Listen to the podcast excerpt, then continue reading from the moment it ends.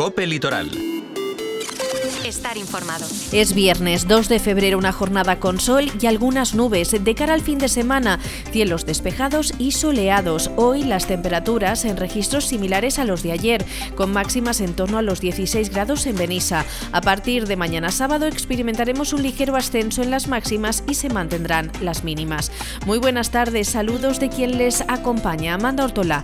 Entre los asuntos que nos ocupan hoy, les contamos que el Partido Popular ha anunciado la inversión de 700 700.000 euros para frenar el caos que sufren las ITV valencianas.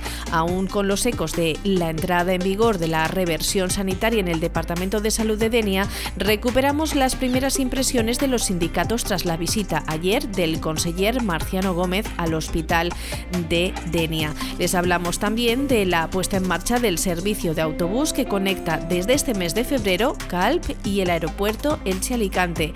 En el Día de los Humedales explicamos que una sentencia del Tribunal Superior de Justicia obliga a Calp a retirar el mobiliario urbano de las Salinas, que Benissa ha aprobado el tercer plan de prevención de drogodependencias y en agenda nos fijamos en Teulada, que mañana se convierte en el punto de salida de la cuarta etapa de la Volta Ciclista a la Comunidad Valenciana.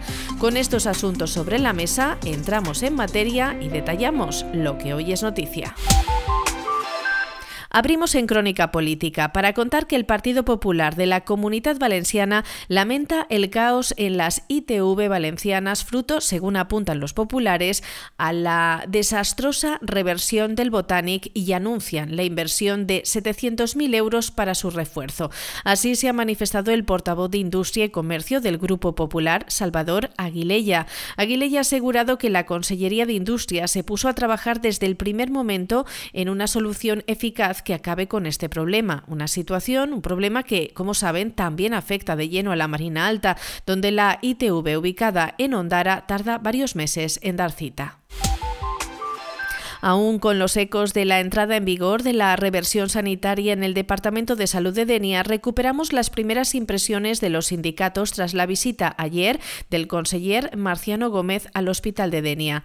Los representantes de los trabajadores han transmitido al conseller sus exigencias respecto a la subrogación del personal. Han celebrado el cambio de titularidad, algo han recordado por lo que llevan muchos años luchando. También han destacado la importancia de contar con una sanidad pública como la mejor opción tanto para los usuarios como para la plantilla del Departamento de Salud de Denia.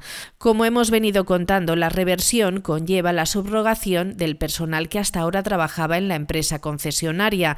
Desde algunos sindicatos, como comisiones obreras, afirman que estarán pendientes para que se realice este cambio con todas las garantías y derechos laborales. Y no olvidan que el personal laboral a extinguir de Denia viene con unas condiciones laborales muy precarias y el último convenio sigue en vía de resolución judicial, algo en lo que también se ha comprometido a desbloquear el propio conseller. Escuchamos a los representantes sindicales. Comencem una nova etapa.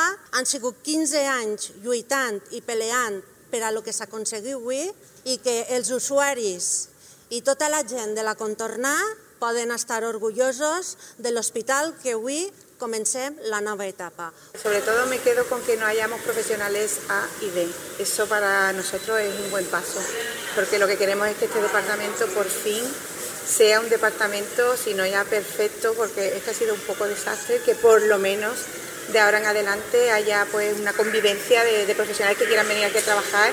Solamente esperamos que se cumpla realmente todo lo que ha dicho, esperamos esas inversiones para el departamento, esperamos que esa homogenización sea homogenización no de los regímenes jurídicos, sino de, de, las condiciones laborales. Esperamos, estamos expectantes para pues todo lo que tenemos en puerta con, con, con Consellería, ¿no? que son cosas que tenemos pendientes. Tenemos un convenio denunciado que veremos qué va a pasar con ese convenio. Con el arranque del mes de febrero se ha iniciado el servicio de conexión en autobús público entre Calp y el aeropuerto de Alicante-Elche. Así lo ha hecho público la propia alcaldesa de la ciudad del Peñón, Ana Sala. Con esta actuación se pone en marcha un proyecto con el que se pretende conectar los núcleos turísticos de la Marina Alta y la Marina Baja con el área urbana de Alicante y sus principales nodos de transporte y centros de referencia como son el propio aeropuerto, la estación de Adif Alicante AVE y la Universidad de Alacant. Ana Sala ha comunicado que el consistorio ha recibido la notificación de la Dirección General de Transporte y Logística anunciando el comienzo de esta línea de bus a partir del 1 de febrero, un servicio que prestará la empresa UBESA y que Sala ha valorado muy positivamente. Eh, nos ha llegado una notificación de la Generalitat Valenciana, Dirección General de Transporte y Logística, que nos dice que hay un nuevo servicio de transporte, nuevo servicio público de transporte de viajeros por carretera CV 202 Les Marines Alacant y nos ponen de manifiesto empieza un nuevo servicio de transporte al aeropuerto Elche Alicante Miguel Hernández, creo que se llamaba así.